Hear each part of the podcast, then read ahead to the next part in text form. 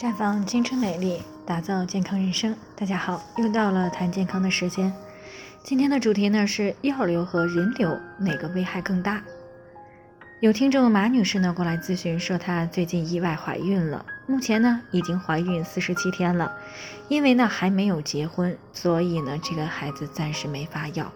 她想选择一个对身体伤害比较小的流产方式，但她不知道药物流产和人工流产哪个更安全。所以呢，听到我们的节目就过来进行咨询。其实呢，不管是药物流产还是人工流产，对于女性身体的损伤呢都是比较大的。至于哪种危害更大，要看流产者的情况如何。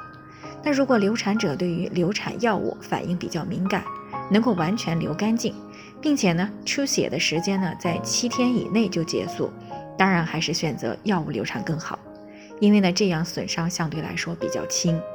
毕竟呢，药物流产没有器械的侵入性操作，一般呢不会引起来宫腔内的感染或者是子宫内膜的损伤。但是如果流产者对于流产药物的反应不够敏感，这样的药物流产以后呢，很容易出现不完全性流产，造成出血超过两周还是不干净。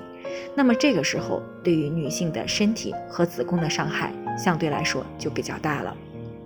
因为这个时候呢，子宫内膜已经处于了充血、水肿和炎性反应的状态。那么在这种情况下呢，实施刮宫对于子宫内膜的损伤呢是比较重的。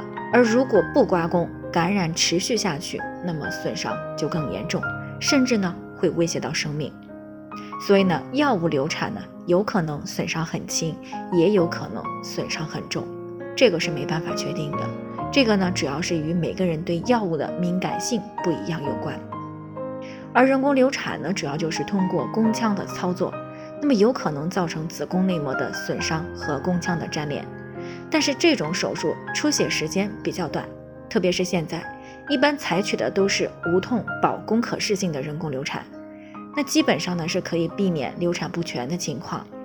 至于对子宫内膜的伤害程度呢？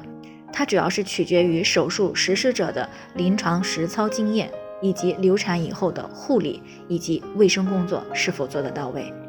因此呢，每个人的流产损伤程度如何，那么它与很多因素有关。那这个呢，可以根据自己的实际情况选择适合自己的流产方式。那么正常情况下呢，五十天以内的宫内怀孕，啊，我一般建议呢采用药物流产。怀孕超过四十九天啊，又不满三个月的，一般呢建议的是人工流产手术。那对于怀孕三个月以上的呢，因为这个时候啊胎儿的骨骼已经开始发育了，就需要采用引产的方式了。那么需要提醒的是呢，对于以后还有生育要求的女性来说，在孕早期呢。最好采用目前相对来说比较先进的人工流产手术，比如说双腔减压保宫无痛人流手术。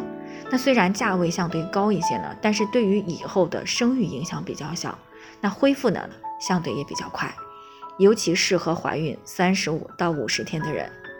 不过呢，再先进的流产方式对于身体都有不可避免的伤害。所以呢，对于女性来说，特别是年龄还小、还没有生育过的女孩子，一定要做好避孕措施啊，以免呢影响以后身体的健康以及以后的生育能力。那最后呢，还是要提醒大家，每个人的健康情况都不同，具体问题要具体分析。那如果你也有健康方面的问题想要咨询呢，可以关注微信公众号“普康好女人”，添加关注以后呢，回复“健康自测”。健康老师呢会针对个人的情况做系统的分析，然后再给出个性化的指导意见。这个机会呢还是蛮好的，希望大家能够珍惜。今天的分享呢就先到这里，我们明天再见。